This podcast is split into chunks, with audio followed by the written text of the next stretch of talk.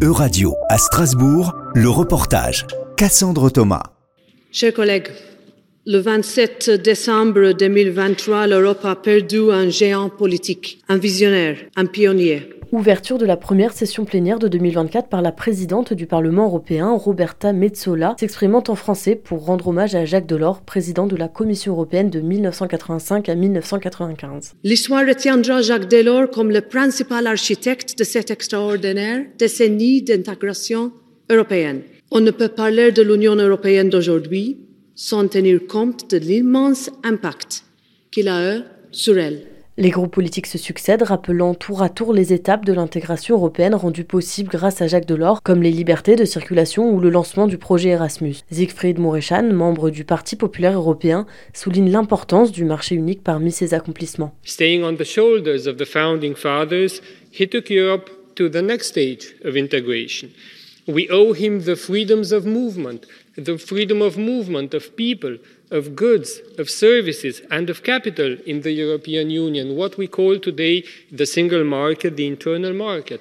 This was a flagship project of Commission President Jacques Delors, and it allows us all to live wherever we want in Europe, to work wherever we want in Europe, and it allows to young people to study wherever they want in Europe. Chez les libéraux, on ajoute qu'il faudrait continuer à approfondir ce marché unique. Building on his legacy means deepening the single market and completing it. Malik Azmani, membre du groupe Renew Europe. The European Union has many successes, but the single market remains the biggest so far. Mais plus à gauche de l'hémicycle, on conteste cet approfondissement qui empêche, selon Leila Shaibi, membre de la gauche, de développer une Europe sociale. Jacques Delors estimait, comme la grande majorité des dirigeants politiques de l'époque, que la relance de la construction européenne devait passer avant tout par l'approfondissement des logiques de marché et que certes le social était important, mais que l'harmonisation sociale adviendrait naturellement une fois l'allégeance faite au dogme de la concurrence.